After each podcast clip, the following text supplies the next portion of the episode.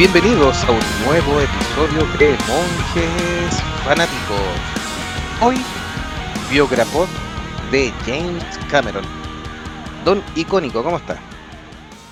Muy buenas noches a todos los que nos escuchan. Muy buenas noches a ti, Jovito. Bueno, hoy día estamos con formación reducida, se nos cayeron el resto de los monjes. Aprovechamos de mandarle saludos a Meteoro que está en este momento cruzando el océano para llegar a ver a su amada. Suena más romántico de lo que en realidad es. Ya, pues, ¿de qué vamos a hablar esta, esta noche? ¿Qué, qué, se va a tratar? Hoy día vamos a hablar del biografía de James Cameron. Eh, por varios motivos se empezó a juntar. Una, obviamente, un director súper interesante, una filmografía limitada pero bien interesante, que la mayoría de, la, de los geeks eh, la han visto. Em, Segundo, se cumplen 25 años del el gran estreno de Titanic. Ya medida de, obviamente, en febrero, que es el mes del amor, también ahí tenía su romanticismo esta historia del Titanic, que efectivamente se cumplió en diciembre de 2022, para que dejemos bien claro bien la fecha ahí en algunos países de Latinoamérica se estrenó la película después más posterior a fines de enero o en febrero, pero el estreno fue en diciembre del, eh, del año 97. ¿97? Sí, 97. Sí, 25 años, sí, está bien. Sí, 25, está correcto. Así que eh, los 25 años. Y además, su última película, Avatar, eh, dos, El Camino del Agua ya sobrepasó los 2 mil millones de recaudación. Así que con esta tripleta perfecta del señor James Cameron, nos les correspondía homenajearlo y conversar un poquito sobre él. James Cameron es una figura absolutamente importante en el mundo del cine, por lo menos el cine que nos gusta a nosotros, películas de acción, de ciencia ficción, porque así como dice Jovito, tiene muy pocas películas. Eh, cada película que tiene es una joya, es como el, Tarantino de las películas de ciencia ficción. Eh, tiene poco, pero cada uno ha sido muy bueno y ha sido muy influyente, tanto en el, desde el punto de vista artístico como también desde el punto de vista técnico, porque James Cameron es una persona que es muy, muy preocupada por la parte técnica y, gracias a él ha habido mucho avance en el tema de efectos especiales y, cosas eh, de esa área. Saludamos a El Ángel Guerrero que nos dice, hola grandes monjes, tanto tiempo, un gran abrazo al super guerrero ahí. Y don Eduardo Benítez nos dice, buenas noches, dúo de monjes desde la fresca encarnación.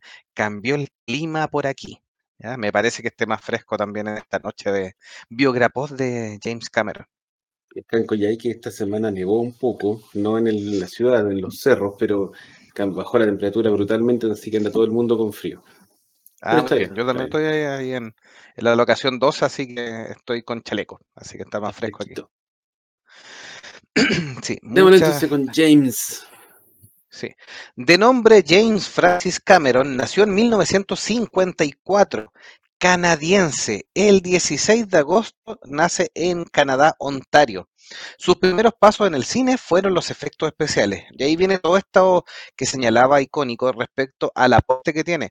Está a la par con los aportes que ha hecho George Lucas, por ejemplo, y con todo lo que son los cambios de cámara y algunos otros cineastas también, pero con el tema de las cámaras en 3D, con el tema de las cámaras estroboscópicas que van girando, con cámaras sumergibles, ha hecho un aporte bien técnico en la cual ha participado, eh, obviamente, en función de sus películas.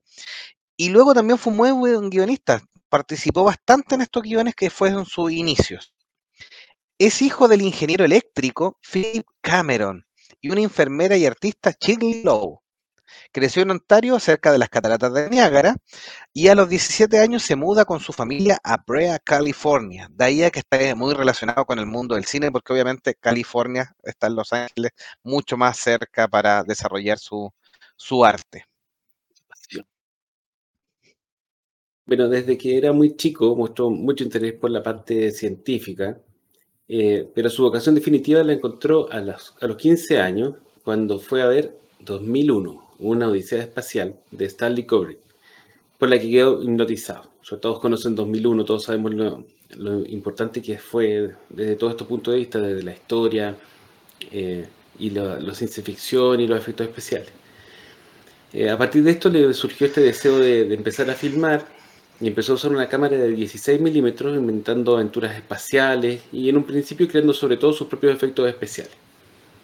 En el año 73, o sea cuando tenía 19 años, se matriculó en el Fullerton College para estudiar física, aunque después abandonó estos estudios para empezar literatura inglesa, donde solo duró un año, y luego trabajaría como camionero y mecánico y se dedicaría a escribir.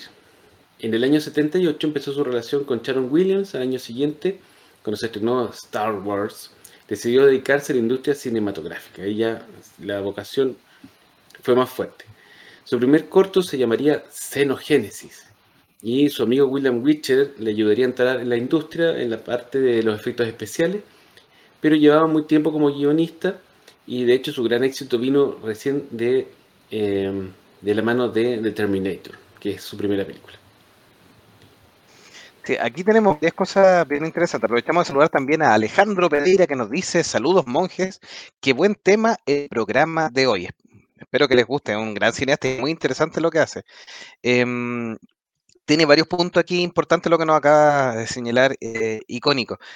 De partida, eh, el tema de Kubrick, un ídolo para él, y hay muchos que dicen que imita este tema del perfeccionismo casi al límite, con, con, un trato incluso casi en el mismo nivel que el, que el cineasta inglés, que viene así al límite de lo déspota y de, y, de que el genio se, casi se pasa por el lado. Es un poquitito menos nomás, pero también ha tenido sus encontrones dentro de esto que lo vamos a ver en la historia de, James Cameron. Y lo otro, un gran ídolo para él y que después a la larga se transformaría en una especie también de amigo, más que mentor, que mentor no es la palabra, eh, pero sí de amigo, un grupo muy bien selecto, que eran todos conocidos entre ellos, como son Steven Spielberg y en, particular George Lucas, o sea, el fanatismo que él tuvo eh, cuando vio que tiene que haberle pasado toda una generación de cineastas, que nos pasó a nosotros cuando niños, cuando vimos eh, eh, Star Wars, esta magia de esta película de ciencia ficción en un cine donde la, la ciencia ficción hasta ese punto era principalmente clase B. Em, su primer trabajo con Roger Corman son películas de un tipo de un genio que hacía clase, películas clase B, muy divertidas, muy eh, estafalarias, pero en clase B. Y ahí la ciencia ficción pasa a otra escala y James Cameron uno de los que logra llevarlo a primer nivel. Y primer nivel de la taquilla, primer nivel de, de los comentarios y con mucha nominación de premio, como vamos a ver después. Sí, no sé si quiere agregar algo, algo más respecto a eso. James Cameron es, no alcanza a ser una generación más joven que, que Lucas y Spielberg. Eh, George Lucas nació el año 44, Spielberg nació el 46 y James Cameron el año 54. Son casi, casi contemporáneos ahí. O sea, me imagino cómo se debe haber sentido cuando un cineasta aspirante como él, fanático de los efectos especiales, vio Star Wars en el cine de una persona que tenía un poquito más que él, tenía 10 años más menos, tenía ocho años más. Y mm, ese tremendo logro que tuvo George Lucas, tiene que haber sido como, no sé si un, un acicate para que, que Cameron se pusiera las pilas y se, se tirara en serio con, con, su, con su pasatiempo, o fue un balde de agua fría que le vino a demostrar que ya estaba perdiendo el tiempo y que quizás estaba un poco atrasado. Sí, de hecho, de hecho su, su, aquí como anécdota, su amigo William Witcher, que uno dice, en todos los datos de la biografía dice, lo ayudó. William Richard solo había llegado un poco más de un año antes al, mercado de, de, Los Ángeles y principalmente se había hecho de muchos amigos, pero había concretado pocas cosas. Y, de hecho, más que nada, le sirvió como una especie de wingman, este típico compañero, que era Em, te presento a, te presento esto otro, pero no es que el tipo le, haya tenido una tremenda fama y haya llevado bajo su alero a James Cameron.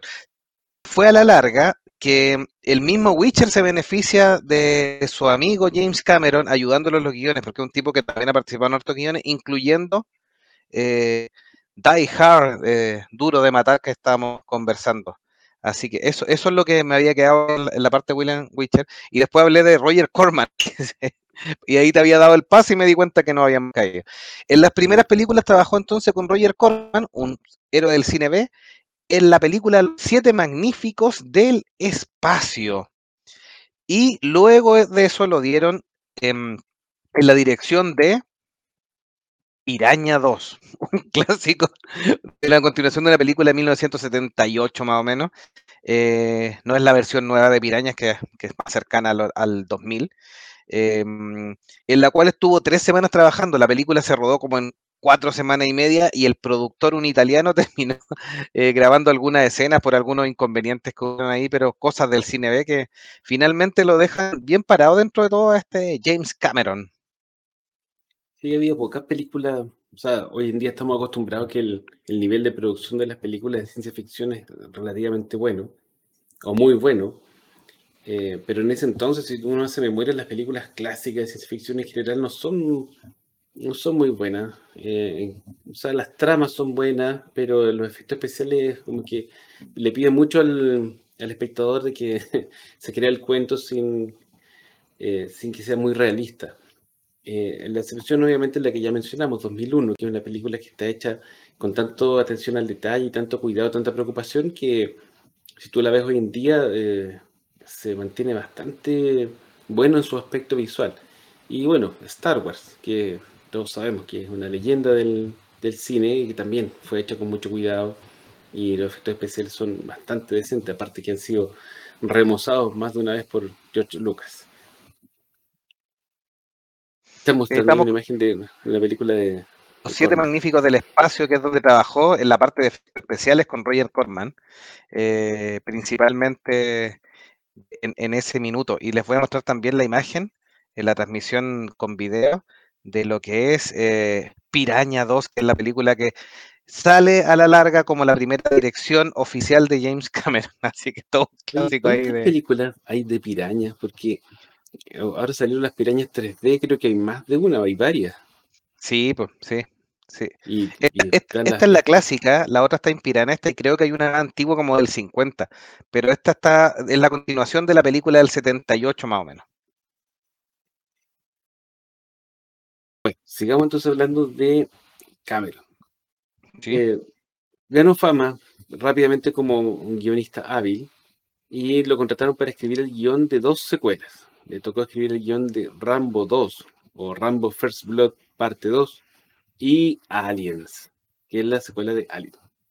Yo encuentro que son unos mega proyectos los que le encargaron. Quizás Rambo no era tan famoso en ese entonces como es hoy, pero igual fue harto, harto mm, un gran proyecto y bueno, Alien, yo creo que todo el mundo eh, la conoce, en ese entonces tiene que haber sido bastante conocido. Y él, mientras tanto, en paralelo, se dedicaba a escribir lo que esperaba que fuera su primera película como director, que es The Terminator. Eh, desde el punto de vista más así como doméstico, eh, James Cameron ha estado casado cinco veces. Eh, la que ya mencionamos, Sharon Williams, con la que duró seis años. Después estuvo con Gail Ann Hurt, con la que estuvo cuatro años. Después estuvo con Catherine Bigelow, que yo creo que a muchos de ustedes les va a sonar. Estuvo dos años o tres. Catherine Bigelow, ¿cómo se llama la mm, de Hurt, Locker? Ganó el Oscar. ganó el Oscar. Y ella también ganó el Oscar a Mejor Dirección. Siendo la, primera directora que gana el Oscar. Y este, estuvo sonando para unos proyectos de Star Wars, creo. estoy confundiendo quizás. ¿Han sonado Sí, el de Rogue Squadron, ¿no? No, esa es la de Wonder Woman, eh, Katy Jenkins. Patty Jenkins. Casi, casi. bueno, después estuvo casado con Linda Hamilton, que es la protagonista de Terminator, del 97 al 99 y actualmente su esposa se llama Susie Amis y tiene cuatro hijos. Eh, también participó en el guion de Días Extraños, Strange Days, de la Catherine Bigelow y Terminator Dark Fate de Tim Miller. Bueno, en distintas entrevistas ha nombrado entre sus eh, influencias a Stanley Kubrick, Stanley Kubrick, a George Lucas, a Steven Spielberg, Ridley Scott, que es otro también de ese, de ese grupito, de esa generación, entre otros como los cineastas más influyentes que tenido en su carrera. Bueno, ahora nos vamos de lleno con su, con su, obra. Sí, yo quiero andar un poquitito en Gail Ann Hart, una de sus esposas, es la productora de Aliens y eh, con la cual tuvo mucha relación en lograr que él dirigiera esta película, obligarlo también un poquitito porque en algún minuto se quiso desvincular porque eh, habían algunas complicaciones con esta filmación que lo vamos a ver cuando conversemos en Alien, eh, pero esta productora tuvo mucho que ver y termina como pareja de, mm, de James Cameron. Catherine Bigelow, obviamente todos la conocemos, eh, la ayudó en las primeras películas eh, trabajando en los guiones de ella y después eh, ella obviamente una gran cineasta que películas bastante interesantes como The Hard Locker que nombraba. Linda Hamilton la conocemos todos por supuesto porque es la protagonista de Terminator. Lo más gracioso es que no, no, no tiene una relación tan formal cuando graban Terminator, sino que muchos años después, en la cual ahí se, se terminan casando casi tres años también. Sí, hay como un patrón. Se, se mete con puras mujeres de sus distintas producciones y dura un par de años. Parece que hay algo ahí con la personalidad de James Cameron. No sé si tú has escuchado algo, yo he escuchado que no es muy... Debe ser difícil de llevar, sí, sí, no, debe ser. Eh, en, en, las filmaciones vamos a ver que es bien intenso, o sea, eh, quizás quien más mejor lo conocía era Gail Ann Hart, que vivió todo lo, lo dulce y agraz del tipo eh, peleando con, con, el reparto, cumpliendo, siendo un genio, y es bien complejo, pero no es menor ahí. El gran ego, aparentemente. Sí.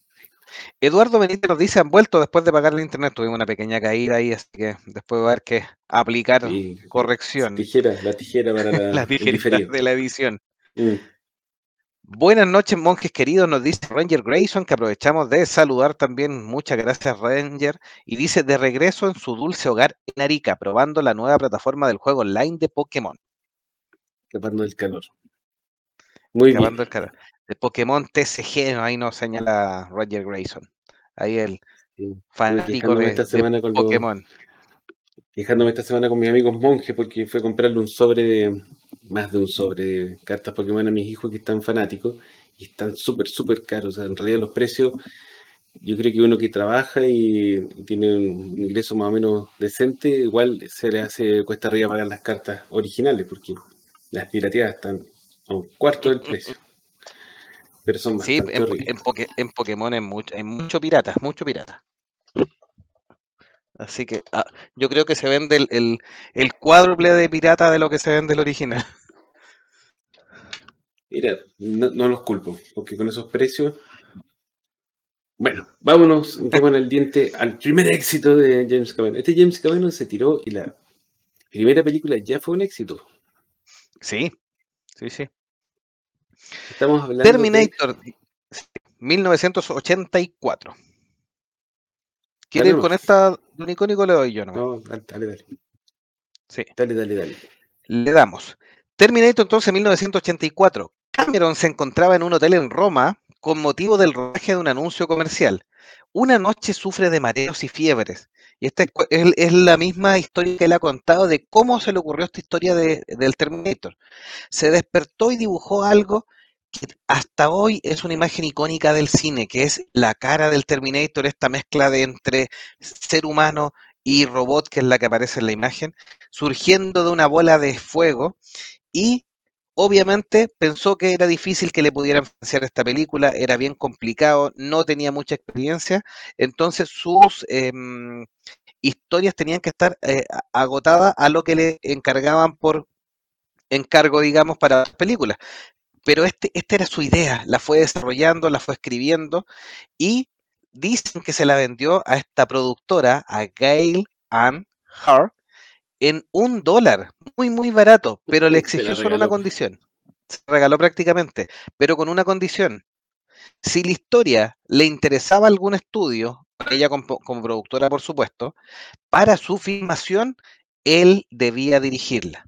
Y en cierta forma con eso hizo un- una apuesta súper arriesgada. Le regaló un guion a un precio de huevo, un trabajo muy bien hecho también, porque ya tenía él eh, cierta fama de, de- de buenos, de buenos guiones. O sea, estaban bien recibidos los, los aportes que habían hecho las películas, le habían encargado esta secuela de Alien, le trabajó también en, en esta secuela de, de Rambo, por supuesto, entonces tenía argumentos pero hace ahí este, este acto de fe donde por un dólar la vende, pero asume que él va a ser el, el- el director. Inicialmente había pensado en un actor como O.J. Simpson para este ser malvado, pero eh, algunas a- a- apreciaciones decían que O.J. no tenía cara de, de malo. Bueno, De malo. la historia es otra cosa. Entonces lo fueron descartando. Luego pensó en una fetiche para él que le gustaba y que le encantaba la posibilidad de haberlo dirigido, que era la, Lars Henriksen. Pero tampoco ahí terminó de cuajar. Eh, luego también... Perdón, recordemos, es el actor que hizo de Bishop en Alien 2, en Aliens. Sí, en Alien 2. Y, mm, tampoco terminó de cuajar ahí. Y el otro fue Michael Bien, que también lo estuvo, lo estuvo probando, pero tenía muy cara de niño bueno. Entonces fue decantando eh, para los distintos papeles. Y ahí es cuando los productores le ofrecen a Schwarzenegger. Y cuando Schwarzenegger eh, participa, él dice, bueno, podrá ser el jovencito de la película. Schwarzenegger venía de las filmaciones de otros éxitos que había empezado a tener. Estaba en plena eh, producción de Conan, El Bárbaro, un tremendo éxito también de los años 80 para, para, eh, para Arnold. Em, y el Schwarzenegger le dice, no, yo quiero ser el malo, yo quiero ser el villano. Cameron, no muy convencido, todavía estaba tratando de convencer al estudio de que le aceptaran a Lance Henriksen como, como el, Terminator. No estaba muy convencido y dijo, ya, tráiganme a Schwarzenegger para acá. esto lo contó eh, Schwarzenegger y después lo confirmó James Cameron en, su minuto. Le trajeron a, Schwarzenegger y él dijo, no, este tipo no es muy buen actor, eh, no va a estar comprometido, es un tipo divo, lo voy a aburrir. Voy a, mm, conversar un rato y que él mismo desista de participar en la película y que se vaya. Crea su error. Todos los elementos que a lo mejor le faltaban actualmente a Schwarzenegger los suplía con disciplina.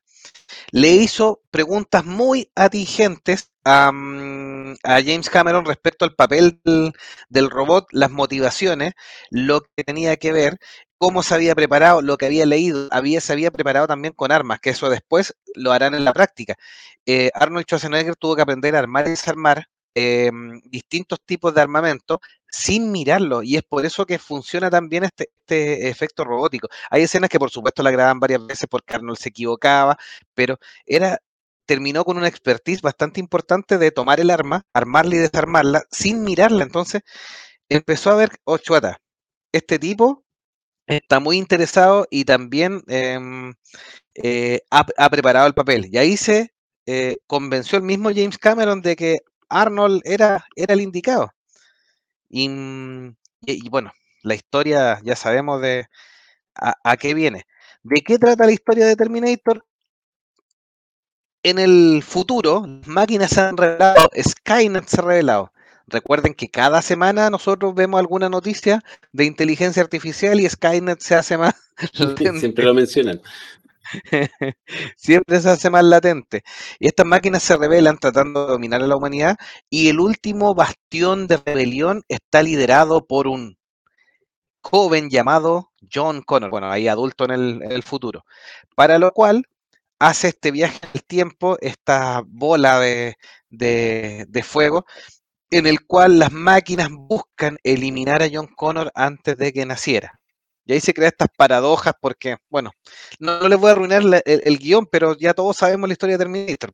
Es el mismo soldado que envía y no es otro que el padre del mismo John Connor. O sea, John Connor manda a su propio padre al, pasado para que lo pueda eh, finalmente engendrar con su, con su, con su madre, que es Linda Hamilton, interpretada ahí eh, en el papel de Sarah Connor. Así que el resto de historia con una muy buena película, una secuela superior todavía a la original.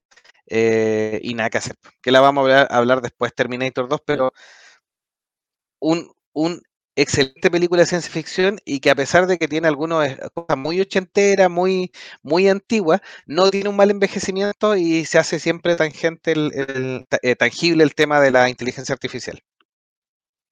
En esta película es, eh, como decimos acá en Chile, se cruzaron los astros para que la cosa eh, cuajara de la manera que resultó, porque eh, James Cameron tenía un buen guion, tenía el interés y los conocimientos necesarios para hacer los efectos especiales que son tan importantes para esta película, porque, digámoslo, esta película, si bien tiene, si bien tiene algunas escenas que dan pena y dan un poquito vergüenza verla, sentó las bases de eh, un gran desarrollo del tema de los efectos especiales, especialmente en lo que se refiere al, al maquillaje, porque el, las escenas de Arnold maquillado como, como la máquina cuando le, le faltan pedazos, eh, excepto la parte del ojo, que, que es muy, que les quedó muy mal, pero todas las demás son muy buenas, muy buenas y son muy creíbles.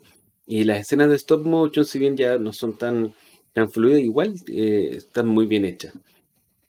Eso por un lado. Segundo, los actores, porque como dicen por ahí los, en los mensajes, eh, bueno, Arnold, como ya Jovito nos adelantó, venía recién en ascenso, tenía eh, varias participaciones en capítulos de televisión, pero en el cine había sido protagonista recién de Conan y le estaban, estaban filmando la segunda parte. Está perfecto para el papel, porque eh, le da esa mezcla de, de físico impresionante que, que, da susto. O sea, él, ya sea estando como máquina o como disfrazado de humano, eh, impone mucho su presencia y da mucho susto, sumado a su cara robótica y su falta de expresión. Es, lo hacen una, una figura realmente eh, terrorífica. Recordemos que esta película es, de ciencia ficción, pero casi es de terror, porque tenemos ahí el Terminator, que es esta máquina de asesinato, de destrucción que es imparable, eh, contra la cual que se enfrenta con un departamento de policía entero y, y sale victorioso, o sea, es, es casi imposible detenerlo, eh, y Arnold lo hace súper bien.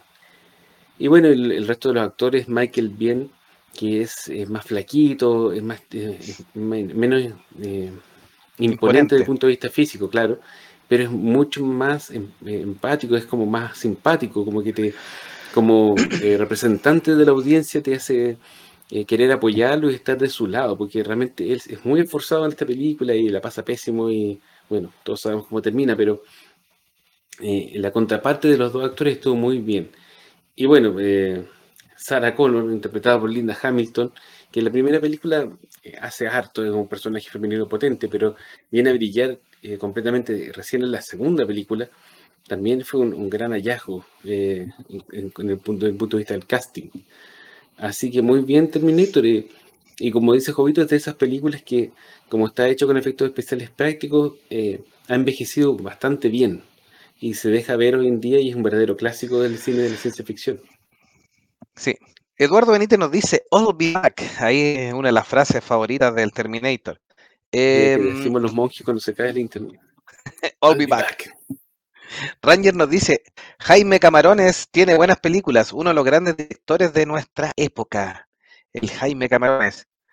Eduardo Benítez dice, la productora de Lars Ulrich. Pero, es el de, el de Metallica. Eduardo Benítez dice, lo que pasa es que el papel de robot sin capacidad de expresarse emoción le queda perfecto al sí, Arnold. Eso es lo que estábamos comentando. Sí, y Ranger dice, cuando Cameron vio al Gobernator, muy comprometido, le dijo, hey Arnold. Y dice, la parodia de Terminator rescatando a Jesus es una joyita. demasiado bueno esa cuestión. Después le vamos a compartir el link. Yo no me acuerdo cómo se llama, pero es uno de esos videos clásicos de YouTube de, de los albores del internet. Sí, es muy chistoso. El último comentario es que la producción, obviamente, a pesar de que se la terminó jugando, dejaron que hiciera el Terminator, por supuesto, James Cameron y que se transformara en un gran clásico. Tiene dos puntos. Uno, para muchos es considerada una película de terror, porque sigue la estructura del típico slasher, que es este asesino persiguiendo a los, a los, a los protagonistas e intentando matarlo y matando otros, otros de por medio. Entonces sigue esa estructura, pero desde el punto de vista de la ciencia ficción, lo cual hace un, un muy buen compendio. Y lo segundo, que estaban tan acotados por el presupuesto que muchas veces tuvieron que grabar de noche y en lugares donde no tenían autorización.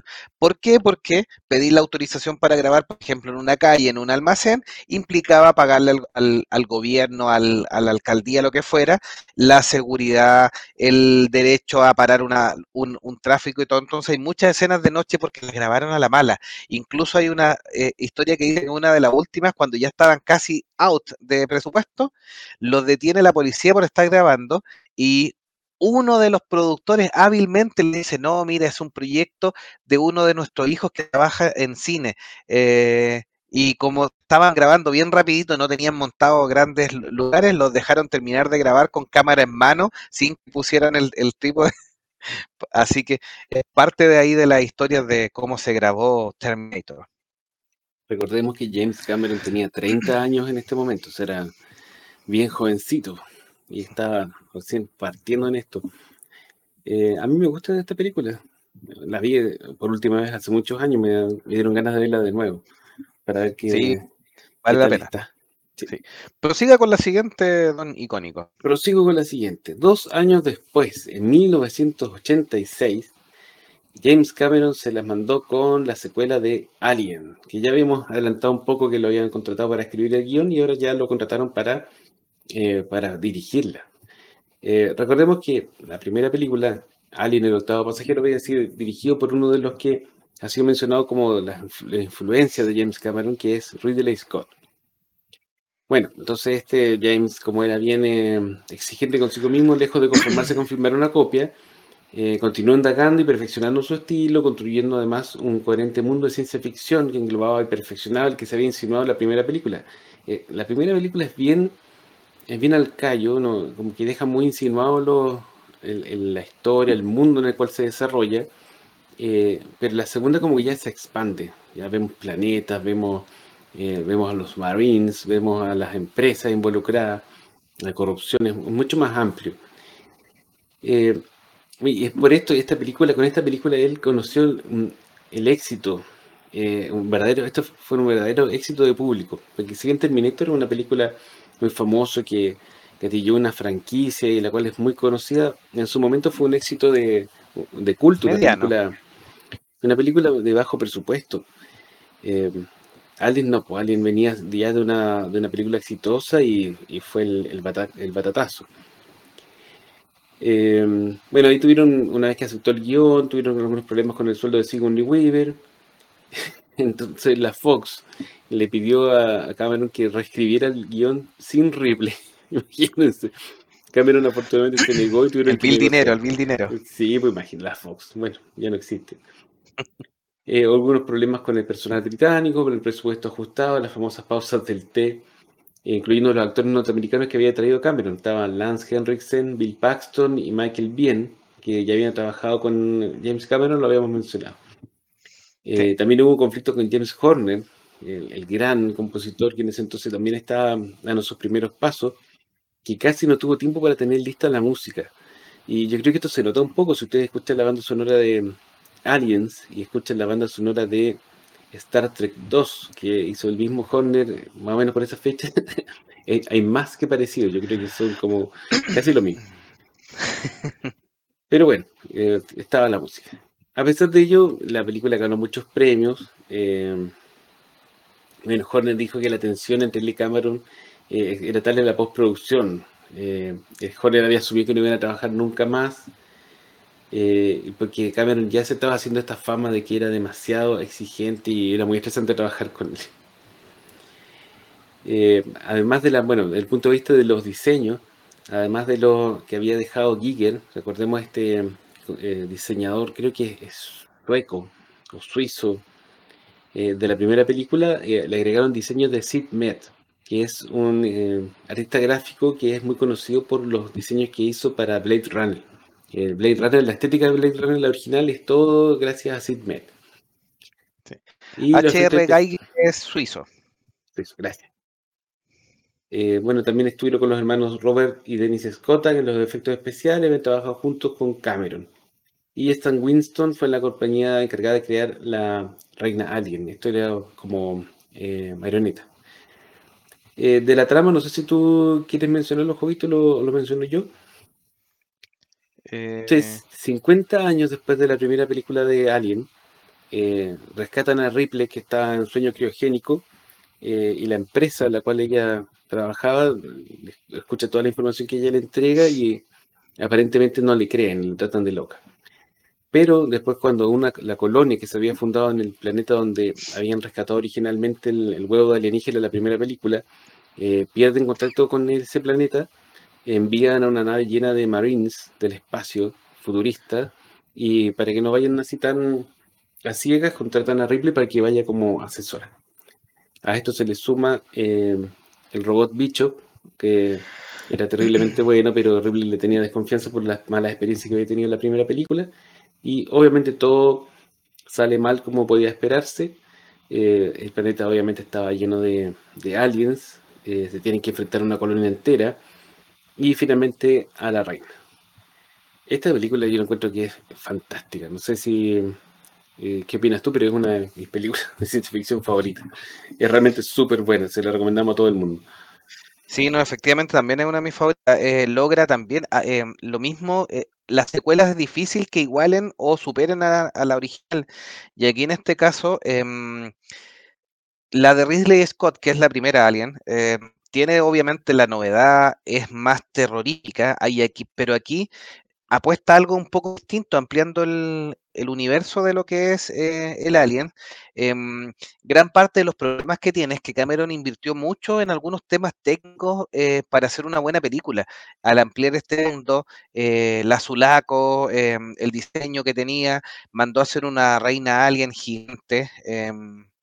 Que hubo harto trabajo que para hacerla y algunas cosas adicionales. Y eso, eso generó que el presupuesto estaba muy ajustado. Y en Inglaterra, además, estaban muy relajados para grabar con estas famosas pausas. eh, y James Cameron se lo, se lo vivía gritando, tuvo inconveniente. Se le trataron de parar los, los, eh, todo el, el- el staff eh, británico que había, porque además lo encontraban muy joven. Habían trabajado con Ridley Scott, que era un tipo que tenía más experiencia. Eh, tenía más, más, más prestancia también, era un poco menos fregado también y no le daba jugo con el tema de las, de las pausas del té, pero James Cameron un tipo que le, que, le gustaba trabajar como relojito, entonces era muy fregado en ese sentido y lo que lo llevó a tener estos conflictos. Em, incluyendo el tema de James Horner, que fue un caos. El tipo llegó a trabajar y esperaba ver eh, escenas fi- eh, filmadas listas para él, eh, ver cómo la musicalizaba mejor, y se daba cuenta de que había una parte lista y los otros lo estaban grabando, otros lo estaban editando, había otra que estaban generando, y es como al mismo tiempo la tienes que tener porque la fecha no la vamos a cambiar. Entonces, eso fue, fue muy, muy caótico en la filmación. Voy a Em, leer los mensajes sí, eso te iba a decir, sí. an- antes que se acumulen. Eduardo Benítez nos dice, hicieron la gran Latinoamérica para grabar Terminator.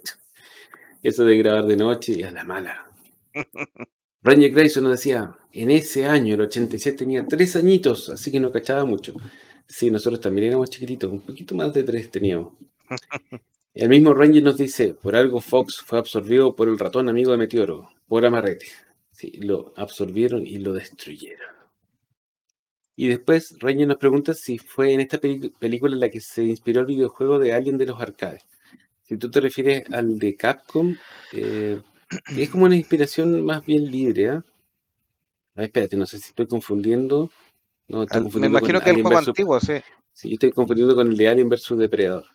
Ese harto Vamos a investigar. sí, Vamos Sí. a investigar, vamos a investigar. Sí, hay algunos elementos porque eh, hay parte de la historia de este universo creado por James Cameron que dio origen también a lo que es el juego de Alien Isolation, que es bastante más nuevo, que será de unos 5 años atrás, 6 años atrás quizás, menos. em, donde sale la supuesta hija de, mm, de Ripley. Ya, si me apuran creo que se llamaba Samantha, pero no estoy seguro. Así que no me quiero mandar un carril ahí me, me crucifiquen, pero me parece que, que ahí sí tiene que ver un poquito más eh, con este universo expandido, em, la historia de Alien Isolation. y nos dice el Super Ángel Guerrero hubiera elegi- dirigido Ma- Marimar para darle contenido, para ampliar un poco el universo. Puede ser. Eh, la siguiente película, después de este gran clásico em, de Aliens, que obviamente dejó muy bien parado a, James Cameron, tuvo un éxito de taquilla, un éxito de crítica, y a pesar del enojo con James Horner, James Horner igual lo nominaron un par de premios por la banda sonora, o sea, el tipo con lo poco logró bastante. Es que James Horner eh, era un genio. Realmente hacía muy buen trabajo. Y es cierto, sí, la banda sonora no es así como súper original, pero cumple súper de manera adecuada. Dice que es el antiguo donde hay una etapa que se sube con un robot. Si es esta especie de robot de montacarga, sí. De hecho, Mira, es una un- marioneta que llamaron incluso empresa porque pensaron que este, esta especie de robot, que, que era como un montacarga gigante, llamaron a James Cameron preguntándole a quién se lo había comprado o a quién lo había arrendado porque pensaban que era una máquina funcional y tuvieron que dar explicaciones porque quedó tan bien hecho o tan bien armado esa parte que es un tema de maqueta, que tuvo que explicar que había un tipo por detrás moviendo una maqueta cuando eh, Ripley ahí se enfrenta a la reina Alien para estar en condiciones de, similares de poder. Está el videojuego del año 90, yo creo que a eso se refiere, que es Aliens Arcade, de Konami, no era de sí. Sí, así que sí, tú tienes razón, Ranger Grayson. Esto ya le dio un poco de tranquilidad, venía con puro éxito, por supuesto, para una tercera película. En una de las eh, puntos más importantes para James Cameron que tiene que ver con la conservación del planeta. Es un tipo eh, autodenominado y denominado como ambientalista, tiene cierto discurso, eh, a pesar de, trabajar en el cine, hay cierto discurso ambientalista en, su, en sus películas, por supuesto. Y esta es la más personal que lleva hasta la fecha, que era eh, The Abyss o El secreto del abismo, que delante lo habían conversado eh, en, el chat. De 1989. Em, es una historia que obviamente tenía estas obsesiones de las profundidades marinas y quiso eh, contarnos esta historia protagonizada por Ed Harris, que también terminó enojado con, con James Cameron porque lo hinchaba tanto para cumplir los horarios, para lo que, lo que quería lograr, la exigencia, que terminaron de incluso de hablar. Después, las últimas semanas de, de filmación, prácticamente utilizaban un intermediario para darse instrucciones. Mary, Elizabeth Mastrantonio y nuevamente repite un clásico de, James Cameron, Michael Bien, en los papeles principales. Aquí, previo a esta película, y que tiene que ver con un conflicto personal, se casó con la productora Gail Ann Hart. Se casó antes de la película. Se separó durante el proceso de producción y se divorció en 1989, que es cuando se lanza la película. Así que fue bien caótico este, este punto. Pero fue la primera película que ya venía con algunos antecedentes previos de distintas nominaciones y, premios, pero gana el Oscar a mejores efectos especiales y obtuvo tres nominaciones, entre ellos mejor fotografía, mejor dirección artística y mejor sonido. Extraños fenómenos bajo el mar y un agente gubernamental amenazan la extensiva búsqueda de un submarino nuclear, con una historia de extraterrestres también en El secreto del abismo y también de un mensaje respecto al futuro de la Tierra. Yo no sé si recuerdan esta película. La, la comentamos cuando hicimos nuestro mega especial de tres capítulos de películas de alienígena, que se lo recomendamos, lo hicimos hace como tres años. Eh, me acuerdo que en esta donde los actores estaban todo, durante toda la filmación estaban mojados y muertos de frío. y eso se sumaba a que James Cameron era súper déspota, entonces por eso estaban tan enojados. Me imagino que Ed Harris tenía que tenido también un poquito más de carácter y por eso estaban tan, eh, tan peleados.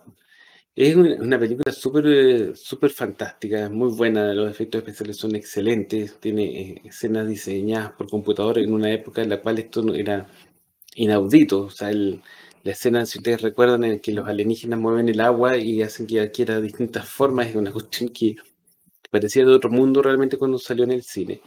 Y es una película bien entretenida, eh, tiene hartos elementos que le hacen interesante, los alienígenas, la, la, ¿cómo se llama? la intriga con estos agentes gubernamentales, el, eh, había entre medio una bomba atómica, si, mal no recuerdo.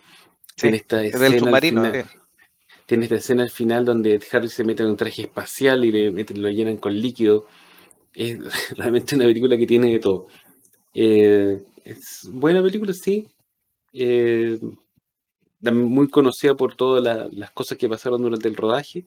No me acuerdo si fue un gran éxito, pero sí eh, fue muy influyente y bueno, la tecnología que usó para hacer estos efectos especiales le vino a sacar el brillo realmente de la película que viene después. Sí, esta, esta película fue bien recibida, eh, tuvo críticas un poco más suaves que las, que las anteriores. Eh, la recepción del público también, por supuesto, es menos, em, menos llamativa que, que, con los grandes éxitos que han precedido. O sea, venía de Terminator, Alien con una carrera totalmente en alza, baja un poquitito, estamos hablando a nivel de, recepción de público, baja un poquitito las grandes expectativas que tenían con esa película intimista, pero que le fue muy bien y que, bueno, el, ganar el premio Oscar ahí, estos efectos especiales, lo empieza a validar también dentro del cine y, y bueno, la película recupera obviamente su inversión, así que no es un mayor inconveniente. Ahí Ranger Grayson nos dice tiempo donde se le daba mucha importancia a los efectos prácticos, independiente del presupuesto. Quienes trabajaban en eso desde las marionetas tenían demasiada imaginación sin pantalla verde. Sí, había un trabajo ahí de joyería también. Yo creo que estos efectos prácticos son mejores que los efectos digitales. El problema es que son más caros y requiere verdadero talento de parte de la gente que está detrás para obtener buenos resultados, porque así como eh, el, Abismo o Terminator 1 o la misma Aliens, son películas que se hicieron básicamente con, eh, con marionetas y con trajes y con humo y efectos de luces, y los resultados son increíbles. Eh, no, todo el mundo, no todo el mundo tenía un James Cameron detrás de las cámaras para hacer sus proyectos. En cambio, hoy en día es mucho más fácil y más asequible usar efectos por computador y los resultados, si bien no siempre son tan buenos, por lo menos está al alcance de la mano. Eh, a mí me gustan estas películas fijas por lo mismo, porque tú las ves hoy en día y se ven igual de bien que lo que se veían en su, en su momento. En cambio, las películas que vinieron un poco después, que son las pioneras del, del CGI, eh, la, la, gran mayoría se ven súper mal. Y en realidad es una pena porque es una pérdida, un desperdicio de arte que hay ahí. Seguimos con la siguiente. Sí, El secreto del abismo, entonces, buena película de James Cameron. La siguiente película, un tremendo éxito nuevamente, volvió a la saga. Después de que inicialmente no tenía ninguna proyección de ser una continuación de Terminator, pero la película le fue muy bien, pero dejó bastante bien amarrado de que caso de hacer eh, continuaciones, eh, las tenía que tomar él. Entonces se tomó su tiempo, pasaron prácticamente siete años para esta película, en la cual obviamente estaba el gran interés de todos de participar. Eh, hubo algunos líos con la productora original. Estamos viendo que para conseguirse la plata de este Terminator inicial, había muchas productoras involucradas como Orión, Carolco, por ejemplo, productoras relativamente chicos que pusieron, y después un lío por los, por los derechos. Eh, dicen que el mismo Schwarzenegger tuvo que ir a destacar con uno de los productores este tema, con un Arnold que ya había tenido mucho éxito en los 80, seguía teniendo éxito en los principios de los 90 también, así que estaba en su apogeo y estaba muy interesado en hacer esta película. Aunque dicen que sí, que cuando ya después vio el guion completo, quedó un poco descolocado porque no entendía cómo se había vuelto bueno porque aquí tenemos un cambio bien importante que en su minuto Arnold estuvo muy de acuerdo con la historia de James Cameron de volverlo desde el villano de la película ahora prácticamente héroe, porque tenemos este Terminator 2, el juicio final, eh, con un gran título, una gran banda sonora también de por medio, con canciones también orejas como la de los Guns N' Roses, pues por supuesto se volvió un clásico, y eh, actores que repetían en sus papeles y, se sumaban actores nuevos también. Esta está protagonizada, obviamente, por Arnold Schwarzenegger, Linda Hamilton y se sumarían Robert Patrick y Edward Furlong. Robert Patrick en el papel de este T-1000, un Terminator nuevo, más avanzado y que tenía que ver mucho con los efectos especiales del Secreto del Abismo. Esta parte de agüita, aquí era este metal, líquido. que eh, podía cambiar de forma y era espectacular y verlo en su minuto. Ahora uno igual le encuentra unos pequeños detallitos, pero en su minuto era espectacular el efecto. Y hay muchas cosas que tenían que ver con los efectos, algunos efectos prácticos que son, hacen una película de acción buenísima. Para muchos considerado la gran película de Terminator mejor que la primera. La primera a mí me gusta más por el tema de la ciencia ficción, creo que tiene más historia en ese lado y con Arnold Malo también tiene su, su gracia. Pero aquí lo que es es que este T-1000 que tiene que matar a John Connor en un nuevo intento de Skynet, ahora también se le une una figura como un, un T-800, que no es el mismo de la primera, por supuesto, sino que es un T-800 modificado por John Connor en el futuro, que tiene que proteger a, a, ¿cómo se llama? Mm, a, John Connor, obviamente a Edward Furlong, que incluso fue enviando la voz, y que tuvieron que hacer algunos efectos, gastar ahí plata en algunos efectos de voz para disimular ahí el cambio de voz de este actor. Ganó cuatro premios Oscar, lo cual no es menor, así que muy, muy importante. Inicialmente quería que el Temi lo interpretara Billy Idol, pero finalmente eh, optó por, Robert Patrick.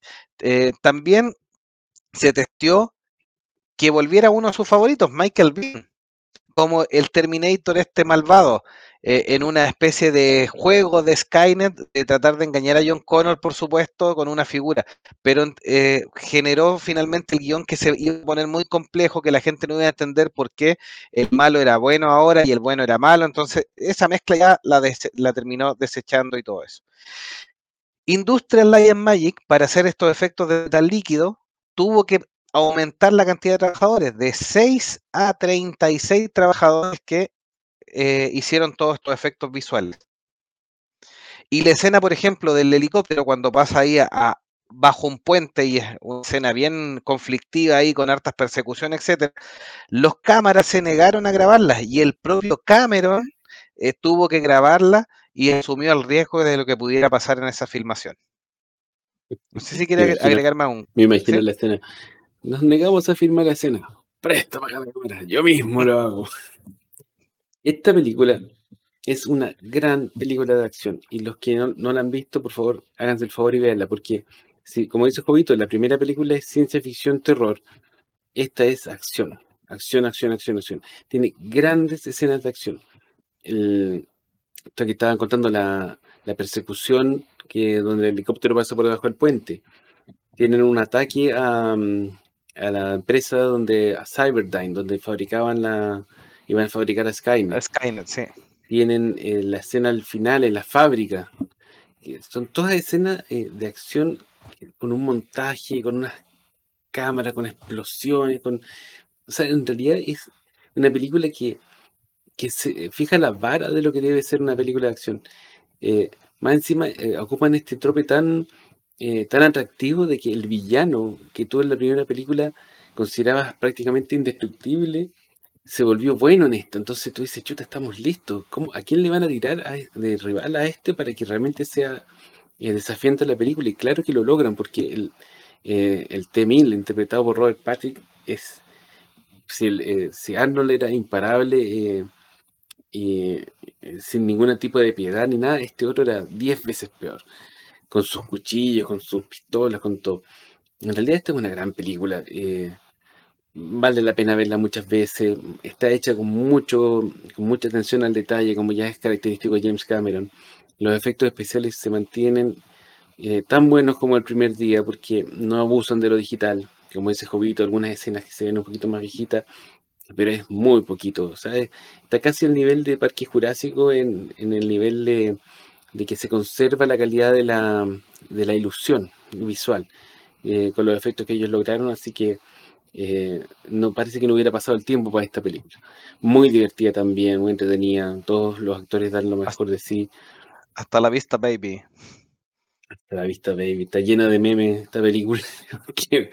obviamente que se, presta para eso. Así sí, los actores, eh, sí, eh, quiero retomar ese punto que señaló icónico. Los actores aquí se, se se, bueno, Linda Hamilton, ya lo había dicho anteriormente, icónico, Linda Hamilton aquí es donde realmente brilla, porque Michael bien tiene, arrastra harto la película en la primera, la segunda es Linda Hamilton quien brilla harto, y además hizo un trabajo físico fenomenal, eh, y haciendo mucho más creíble la historia, porque la primera era una niña normal, no voy a decir valía porque siempre fue una tremenda guerrera dentro de todo, es de las buenas heroínas del, del cine, eh, así que no voy a usar la palabra de, que, es desvalida, pero era una persona más normal, pero aquí está totalmente, como se fue a entrenar, se fue a hacer CrossFit, así que... Un, Tremendos músculos. Sí, pues está espectacular y es, es como súper creíble.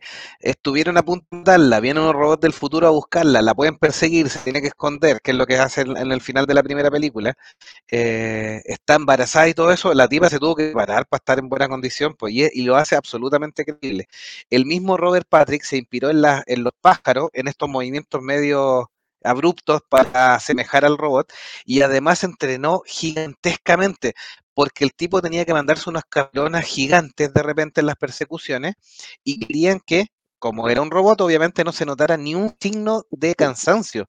Entonces, imagínense, no, no, podía sudar, no podía mostrar, no podía decir como, ah, llegué. De repente cualquiera de nosotros fue de dos pisos en escalera y está ahí agarrándose del borde. Aquí Robert Patrick se mandaba unas carrerones gigantescos y como si nada. Y eso llevaba un, desempeño físico muy, muy, muy relevante. Así que eh, no fue menor. Eduardo Benítez nos dice una anécdota de Terminator 2. La improvisación del actor del T-1000 tenía que abrir la puerta a las rejas, pero no encontraron la llave y el T-1000 se derritió. Nadie esperó eso. Bueno, el otro que tiene esta película es que es, muy violenta, es súper sangrienta, es una película para mayores de 18 años que hoy en día ya, ya no te la encuentras, porque las películas hoy en día están como muy sanitizadas por esta cuestión de que los productores quieren maximizar las ganancias, quieren que todo sea para todo espectador. Y en cambio Terminator 2 es una película que mega taquillera, en ese entonces era como la película más, casi más importante del año, y es para mayores de 18 porque realmente es súper violenta, hay mucha sangre, muchas muertes así en primer plano, cuchillazos, balazos, de todo.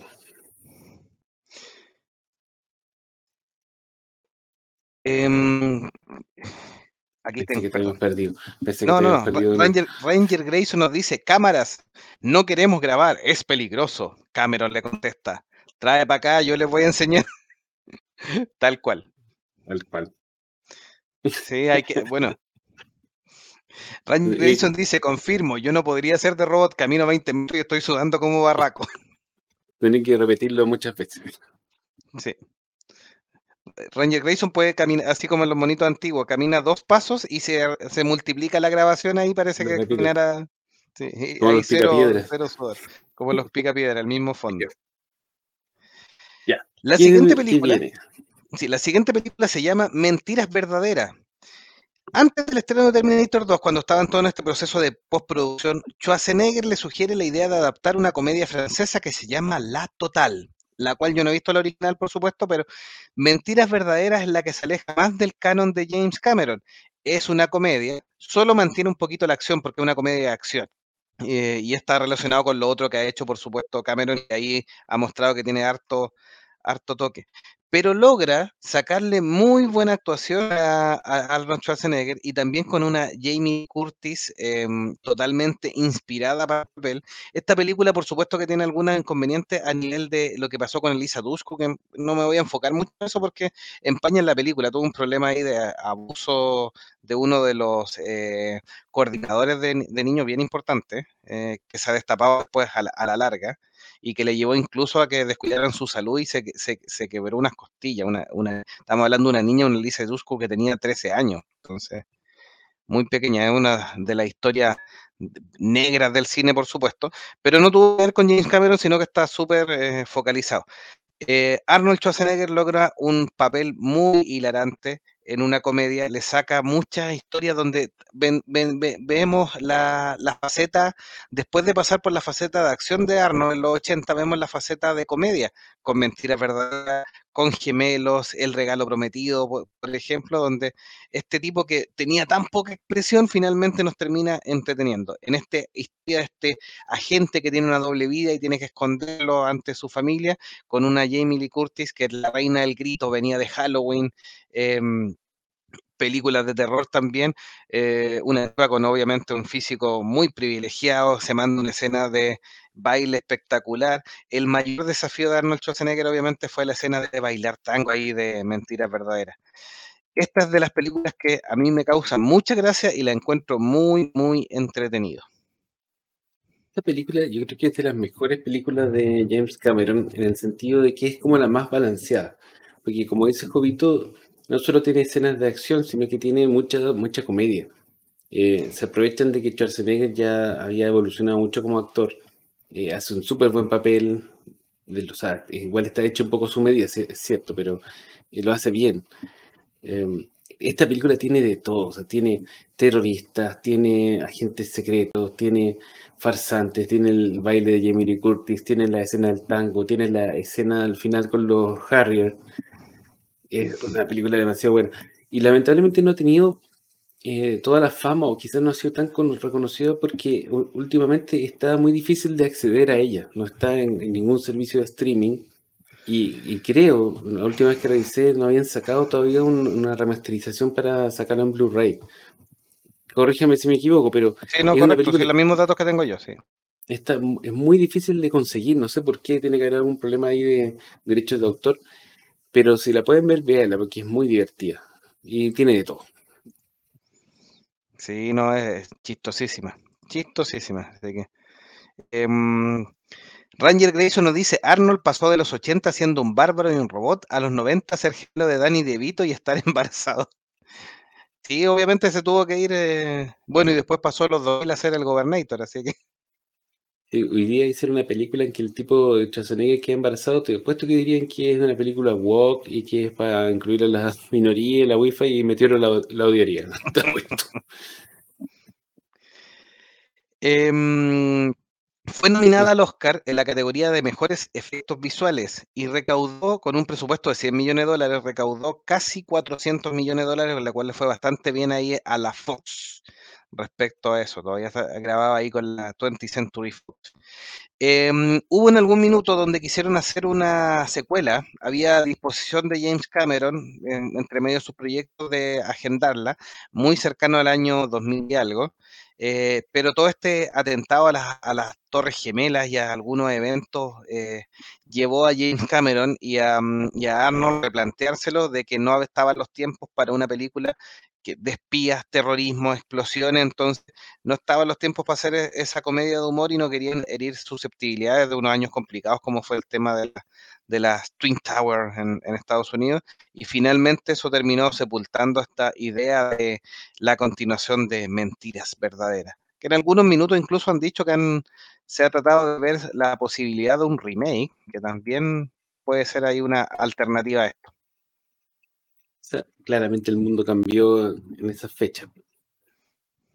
Si uno ve esta película se da, cuenta claramente de qué cosas eh, ya no se hicieron nunca más en, Hollywood después del atentado de las Torres Gemelas. O sea, en esta película hay unos terroristas árabes que se roban los aviones y tiran misiles en el territorio de Estados Unidos. O sea, una cuestión absolutamente impensada para los años que vinieron después.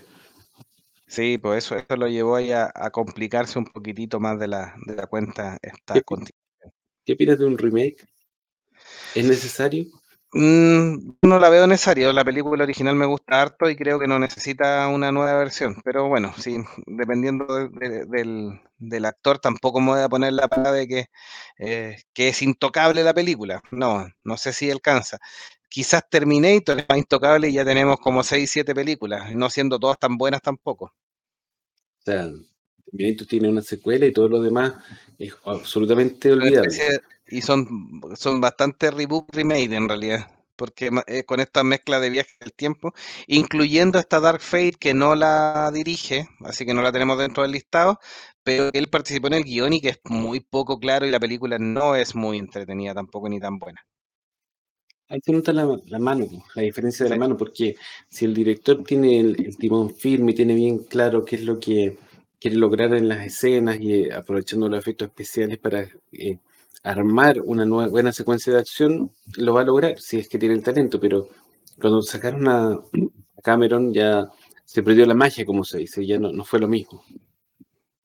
Sí. No sé si quieres seguir con la con la con el siguiente. Ya. Esta película yo digo al tiro, reconozco al tiro que no la he visto, ¿eh? debo ser el único que no la, que no la he visto del año 1997 y probablemente una de las más famosas de James Cameron, si es que no la más famosa, está ahí compitiendo con Avatar, Titanic, de 1997, o sea, cumplió 25 años. Bueno, después de pasar por varias dificultades y haberse sobrepasado en el presupuesto, Cameron estrenó Titanic, que está basada obviamente en el hundimiento del transatlántico del mismo nombre. El argumento se centra, eh, por un lado, en todo lo que pasa en el, barco, pero por otro lado, en los jóvenes Jack y Rose, cuya historia de amor se trunca por el hundimiento del barco. Esta película fue muy famosa, recibió 11 premios Oscar, 11, que creo que hay dos más que lo han logrado, que es em, Ben Hur, el señor del ben y, el Señor de los Anillos, no, el Regreso del Rey. El Regreso del Rey, sí, del Rey. del Rey. Sí. Eh, entre ellos estaba Mejor Película y Mejor Director. Eh, tenemos, eh, bueno, protagonizada por Leonardo DiCaprio, Kent Winslet, Billy Zane, Kathy Bates, Gloria Stewart y Bill Paxton.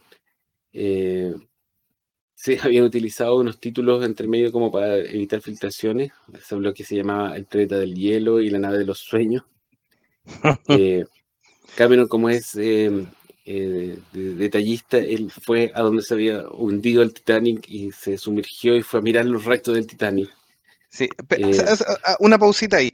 Eh, ese tema de, la, de los nombres clave es en una época donde se filtraron bastante y el problema es que de repente habían películas que anunciaba un estudio o un conglomerado y prácticamente al mes de estrenado ya estaba la réplica y eso es porque hubo mucho robo de información. Hay que pensar, por ejemplo, en Dante Speak y Volcano y otros sin número de, películas, ¿eh? eh Armagedón y el, eh, Impacto Profundo, y, que parecía que se, se, coló mucho y obviamente hay varios eh, historias de Hollywood que dicen que había mucha gente que en ese tiempo vendía los secretos, entonces hubo que trabajar al doble de cuidado para evitar que, eh, viniera otro y, que te copiara, que le fuera mejor o, peor, o que gastara menos plata y se aprovechara de tu, de tu trabajo, entonces era bien complicado ese tema. Bueno, esta película tiene un montón de anécdotas, eh, como es una película larga que tuvo mucho, una filmación con muchos detalles, muchas cosas, tiene varias cosas interesantes que surgieron durante su producción. Por ejemplo, James Cameron no quería incluir ninguna canción en la película, quería música nomás, no quería letras. Sin embargo, James Horner, que parece que no había quedado tan enojado con, Cameron porque volvió a trabajar con él, eh, se puso de acuerdo.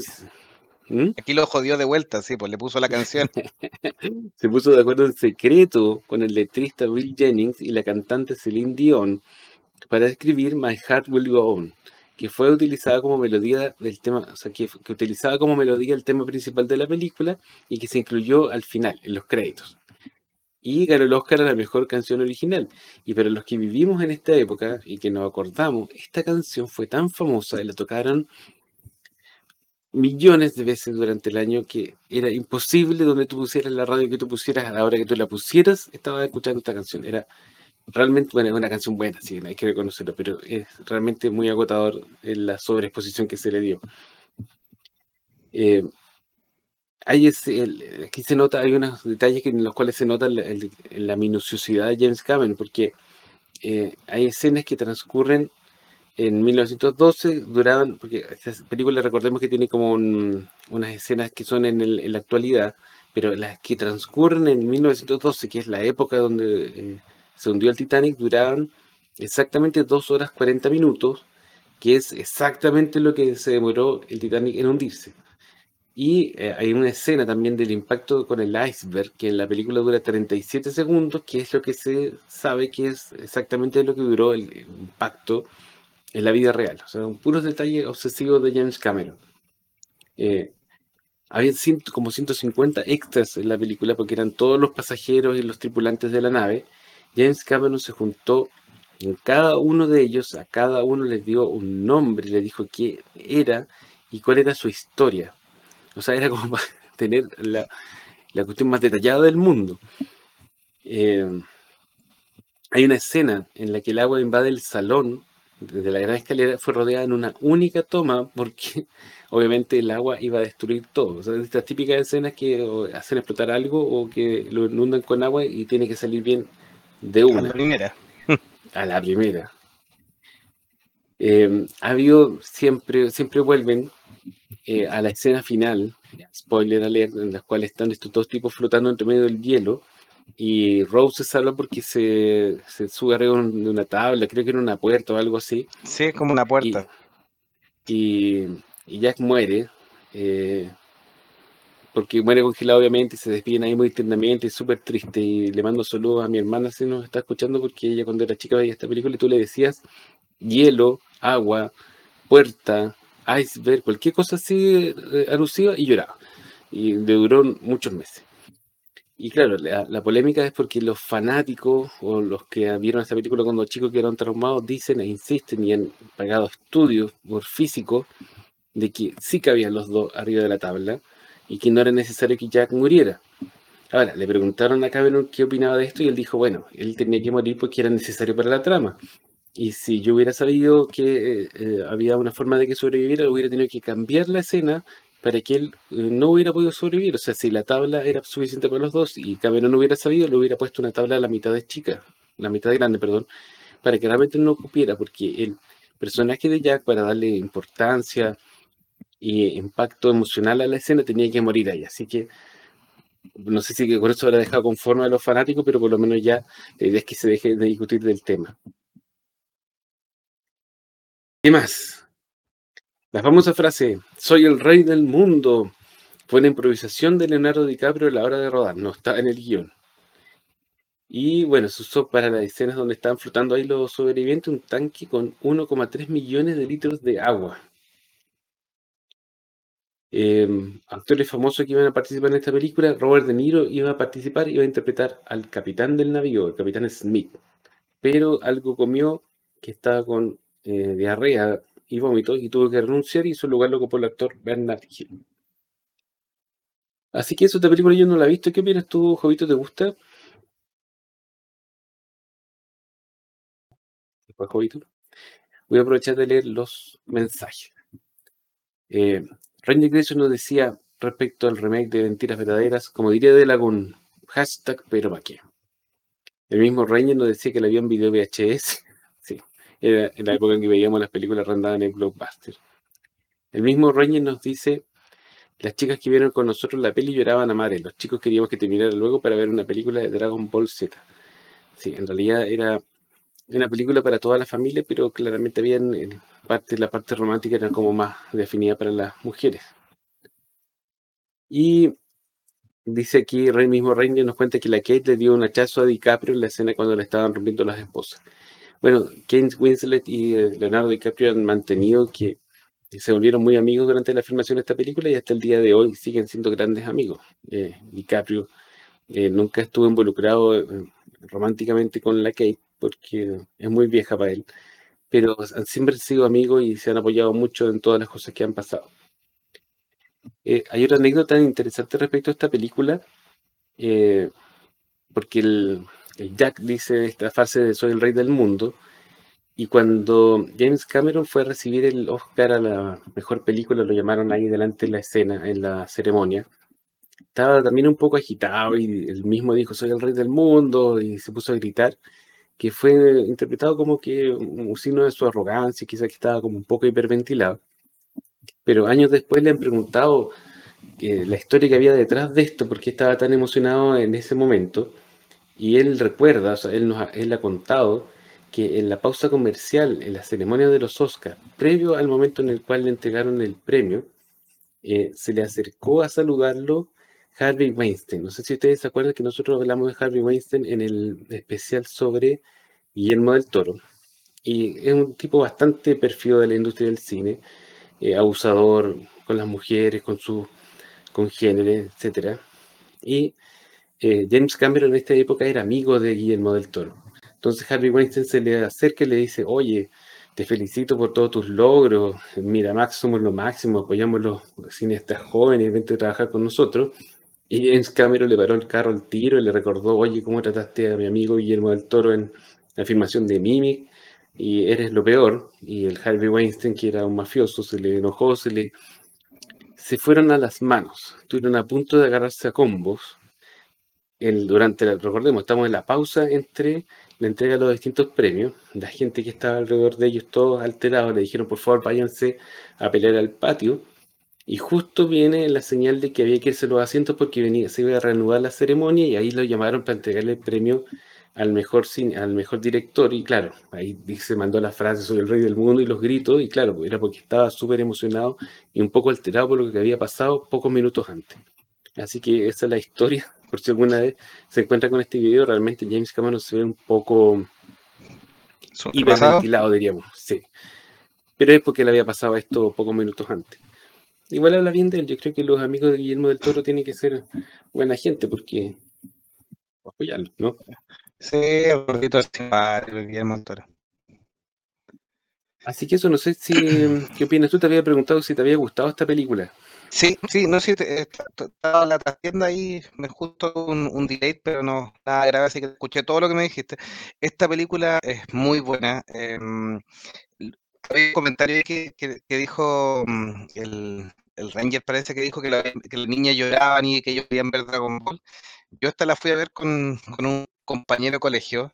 Eh, teníamos que estudiar por una prueba de filosofía más encima, ya está de lógica. Y, igual nos dio risa porque éramos cada joven.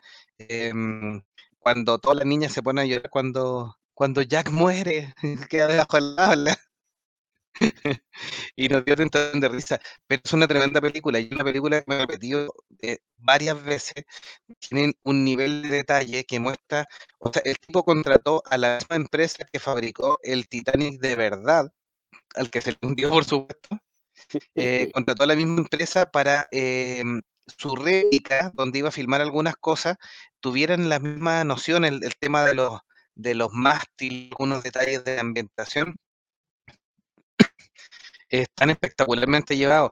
Es una historia, un guion bien armado, te muestra, esta, trabaja en muchas, eh, en muchas te muestra el tema de las clases sociales distintas, ricos y pobres, las clases altas y las clases bajas, frente a una emergencia que algunos se comportan como el ajo, como, como seres humanos, así que eh, es de todo, tiene, tiene de todo, eh, tiene una banda sonora muy interesante, tiene hartos detalles, eh, la, banda música hundiéndose, el capitán hundiéndose con el barco, los tipos congelados en el agua está muy real, la parte de maquillaje, o sea, es una película que cuando en su minuto 11 Oscar uno dice, no, pero es mucho y todo, pero cuando se la repite, ve el nivel de producción. Este tipo bajó muchas veces a ver el, fondo Titanic, está obsesionado, ese mismo tema de obsesión que tiene con conocer el fondo marino, que lo vemos de nuevo en Avatar, lo en El secreto del abismo, lo tiene en Titanic. También eh, la forma poco tradicional de presentarla inicialmente, en esta historia de la, de la viejita del corazón del mar, con Bill Paxton, haciendo como una especie de documental eh, y después rememorándonos la historia real, es, también es bien, es bien llamativa, porque podía haber hecho en forma más simple y haberse saltado todo ese pedazo, pero tiene, tiene un, un foco ahí con respecto a cómo nos presenta la historia.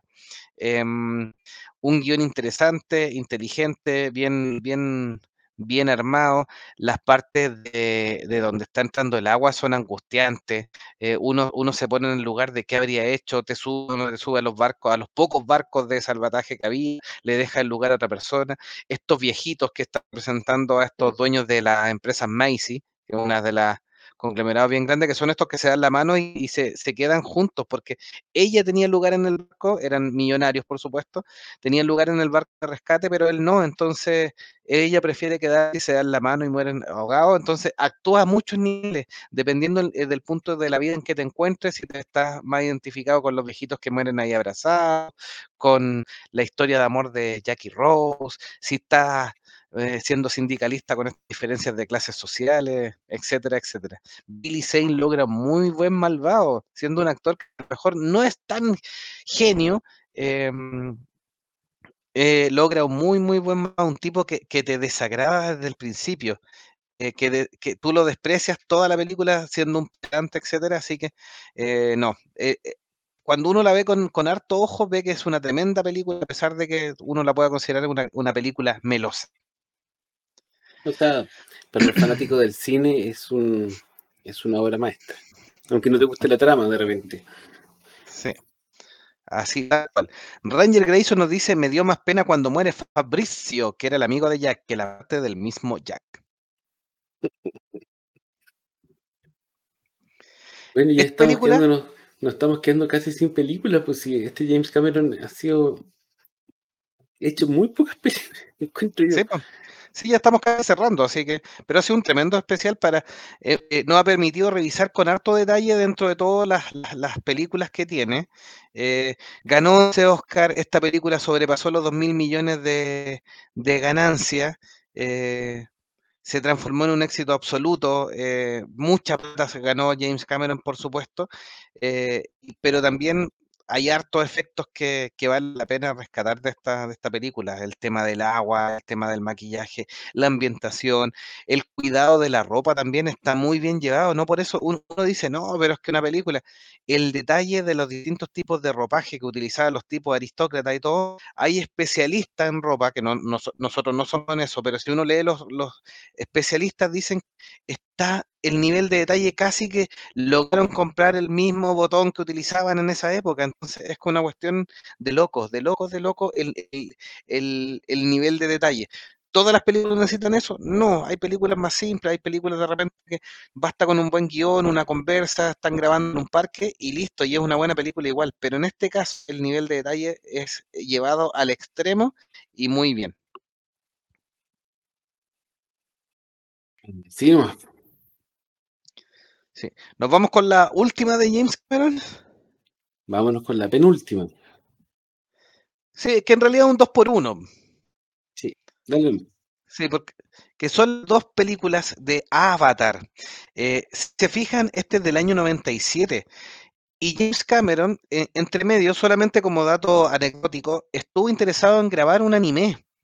Battle Alita, en el cual incluso participó en el guion y participó en la producción, que terminó siendo em, una obra dirigida por Robert Rodríguez de este anime eh, que se llamaba Battle Angel Alita o El Ángel de Combate, una película que es bastante interesante también, que se demoró su año en llegar, costó bastante, estuvo ahí justo en el límite de los problemas de la Fox cuando estaba en venta, así que una película que casi pudo quedado afuera. Em, yo la encuentro decente como adaptación, pero quizás que no hubiera mostrado James Cameron. Ahí él se declaraba fanático del, manga y del anime de esta, de esta, de este personaje. Y finalmente eh, llevó a decantar en otra obra que él. Espérate. Sí. Es que, sí, agregando lo que tú estás diciendo, después de hacer eh, Titanic, James Cameron anunció que iba a ser Battle Angel Alita, en una época en la cual, lo hemos mencionado en otros capítulos, el anime no era muy famoso en Estados Unidos y por lo tanto nosotros acá en Chile lo veíamos de segunda mano, películas pirateadas, eh, de mala calidad con doblaje español, muy malo. Y Battle Angel Alita era uno de esos animes que circulaban así como en copias piratas en el colegio, tú la podías encontrar de repente en las tiendas, era, era bastante conocido. Y es una historia súper buena de ciencia ficción, post-apocalíptico en el futuro con muchos androides y, robots de distintas clases.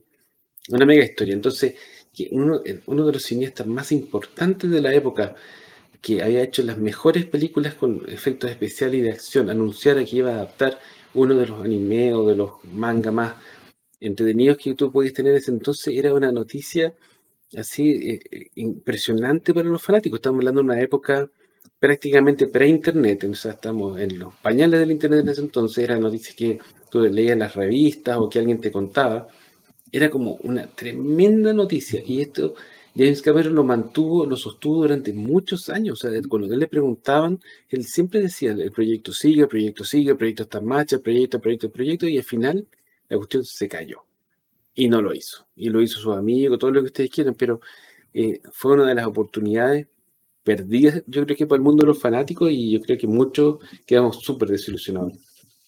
No sé si tú te acuerdas de estos juegos.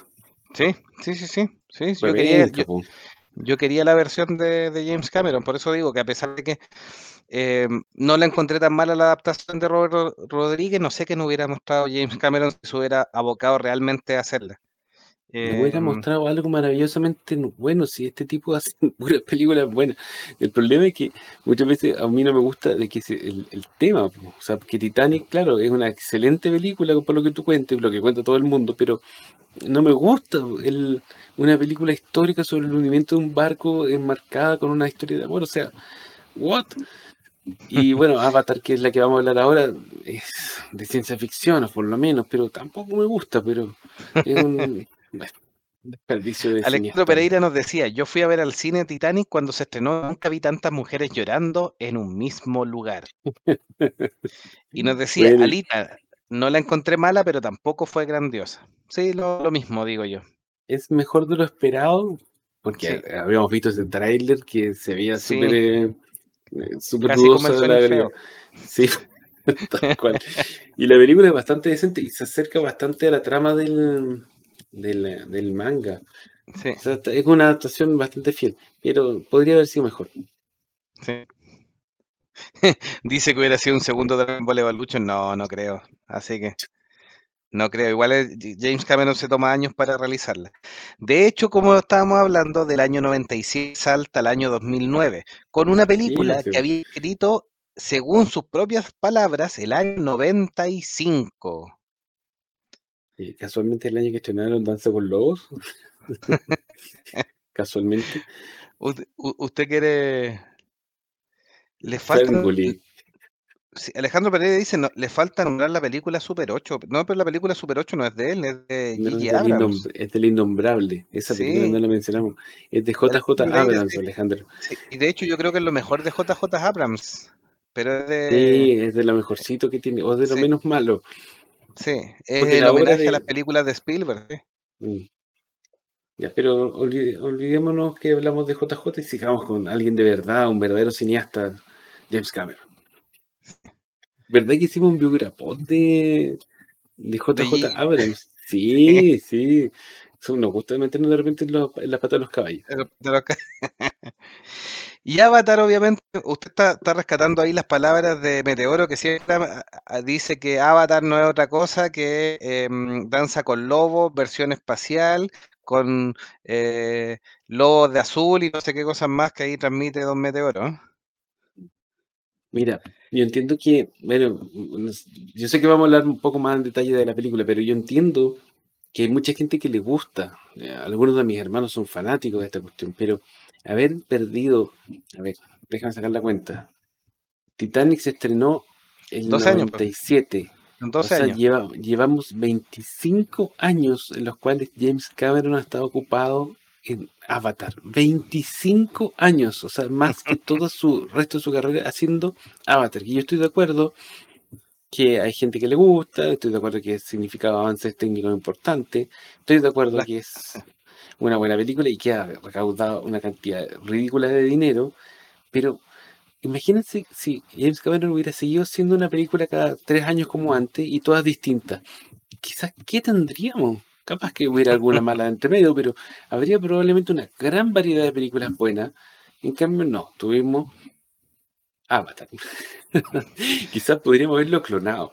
O si existiera el multiverso, ir a buscar otro universo paralelo donde Avatar no existe, pero es lo que tenemos. Lamentablemente no hay nada que hacer. Ranger Grayson nos dice los pitufos de dos metros. Sí. Esta película, entonces, como le decía, eh, le dieron toda la plata del mundo para hacerla inicialmente, porque Titanic, después de superar los 2 mil millones, fue un negocio, pero gigantesco. Aquí costó 270 millones, gastó mucha, mucha plata en hacer esta película, pero recauda 2.700 millones. Fue un tremendo éxito.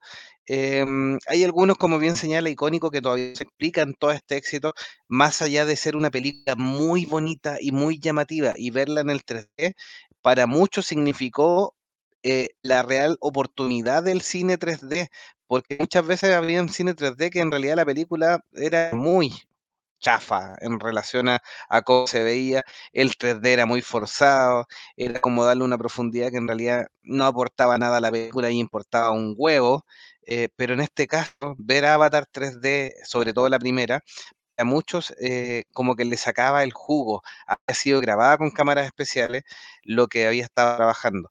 Ambientado en el año 2154 nos muestra este mundo de Pandora, que es una especie de luna, porque no es un planeta, es una luna de un planeta similar a Júpiter, de un planeta similar a Júpiter llamado Polifemo, y donde habitan estas especies eh, medias humanoides llamados los Naví, o estos pitufos gigantes de dos metros, Película protagonizada por Sam Worthington, Zoe Saldana, Sigourney Weaver, Stephen Lang y Michelle Rodríguez.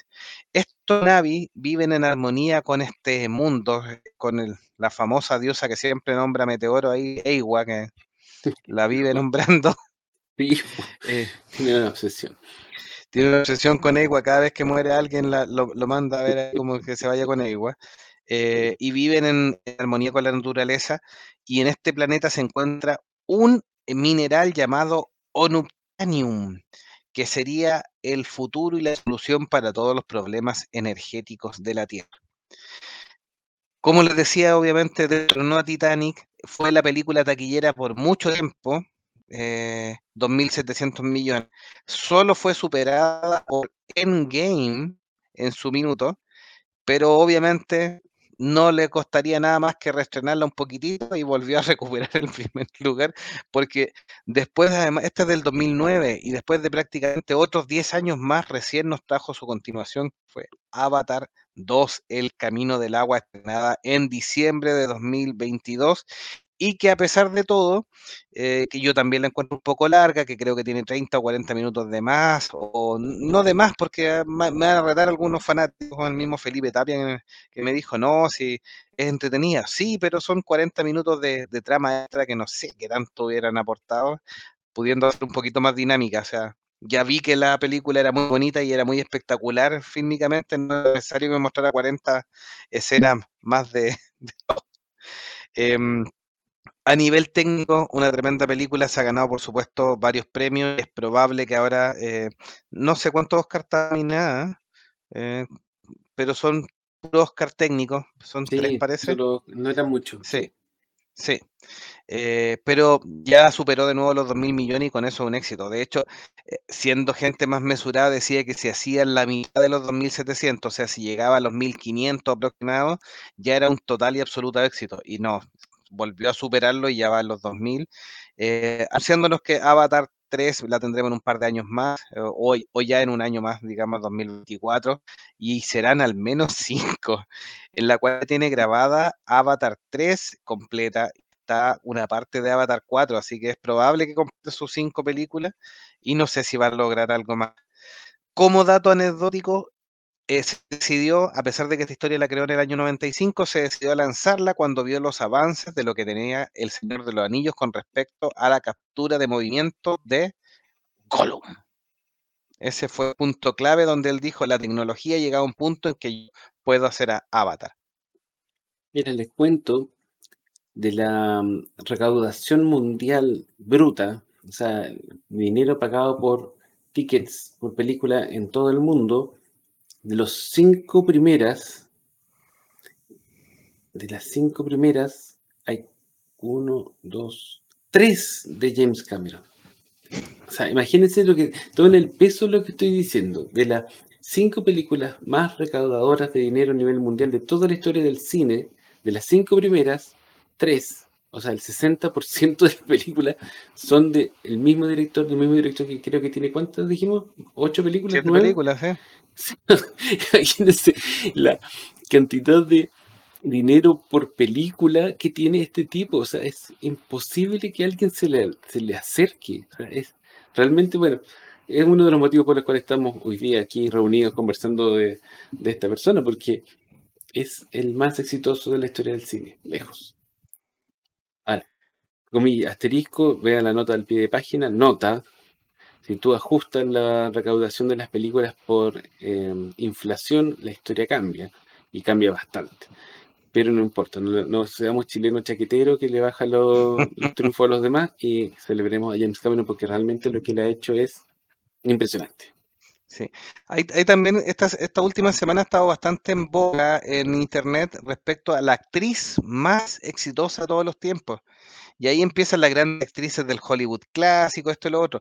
Pero en el último minuto, respecto a esta recaudación, la actriz relacionada a los proyectos más recaudadores sería Zoe Saldana, que aparece en las dos Avatar y aparece en Endgame. Que es Gamora, por supuesto. Entonces, es la, actriz más exitosa de todos los tiempos en relación a, a recaudación. Ya cuando te arrastra James Cameron el gallo que, lleva la bandeja del desayuno a James Cameron es el, el, gallo que lleva el desayuno que ha recaudado más plata en sus películas de la historia Porque claro, pues si trabaja con el mismo tipo. Sí, pero pues, la Sol Santana ya, voy a poner chileno chaquetero de nuevo. Estuvo incluido en este proyecto. Eh, sí, en Avatar es la protagonista, cierto. En Avengers no. Pero es importante su papel. Sí, Sí. Eh, la película Eso, dale. Sí, la película original fue nominada a nueve premios de la Academia y ganó tres: mejor dirección de arte, mejor fotografía, mejores efectos especiales. Inicialmente este proyecto se llamó el Proyecto 800, ya con esta eh, interés en guardar el secreto respecto a, las películas. La primera exposición que tuvo Avatar 1 lo había comentado al principio de, este biograpod de James Cameron, lo hace frente a un grupo de amigos y ídolos que él tenía, Steven Spielberg, George Lucas y Peter Jackson. Peter Jackson por todo lo que había logrado con la saga del Señor de los Anillos, por supuesto, quienes le dan el visto bueno a Avatar. Fueron los primeros en ver los, los avances de esta película y, que se dio un gustito en James Cameron respecto a, a, mostrarle a su, a su ídolo. Eso siempre es importante. Pero tenía que no hubieran invitado.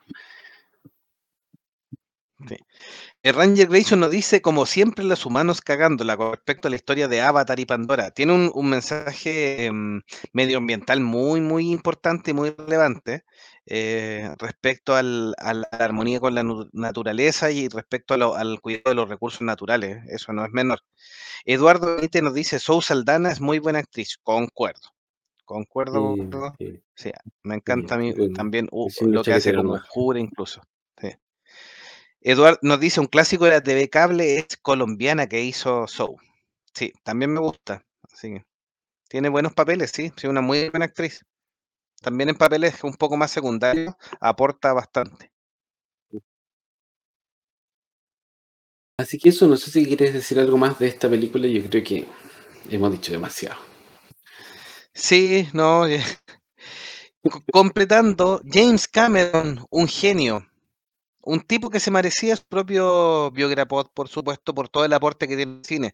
Como dijo icónico, pocas películas, pero tremendamente relevante, tremendamente exitosa, eh, con un aporte técnico, con un aporte eh, a la ciencia ficción bastante importante que va a ser el legado de James Cameron.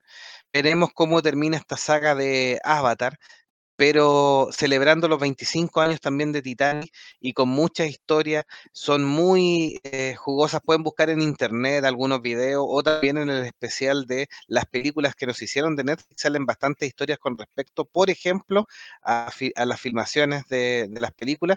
Y entre esas, por, supuesto, cuando uno ve la parte de Aliens o algo, eh, es muy, muy interesante ahí cómo se gesta y cómo James Cameron parte de un tipo le ven un futuro y va de a poquito, de poquito, de poquito escalando, transformándose en este minuto el director quizás mejor recaudador de todos los tiempos. El rey Midas del cine pone Ranger Grey, sí, incluso más que Spielberg, porque efectivamente lo, donde ha puesto la, eh, el ojo tiene la plata ahí, incluyendo esta avatar que hay de dulce de gras, como por ejemplo a Don Icónico que no le gusta mucho estos pitufos. Pero bueno, eh, hay gusto, hay para todos los gustos y, ya se ha dicho, si la película puede que no me guste, eh, desde el punto de vista técnico y, los detalles es una está súper bien hecha y se nota la, el, talento del, director ahí. No hay que decir. Un buen episodio entonces de Monjes Fanáticos y los invitamos a visitar nuestra página web que está ahí reconstituida www.monjesfanáticos.cl eh, donde tienen acceso a todas nuestras plataformas donde se transmiten los podcasts de estos monjes fanáticos y también nuestro blog que también lo hemos reflotado y lo hemos estado actualizando de nuevo con los capítulos que vienen respecto a anime, cine, ciencia ficción y libros para futuro. Compártenos y síguenos en todas las redes sociales. Esto ha sido Monjes Fanáticos. Hasta un nuevo episodio hasta la próxima semana. Muchas gracias por su compañía y esperamos que les haya gustado este episodio. Que estén muy bien. Chao, chao. Chao, chao.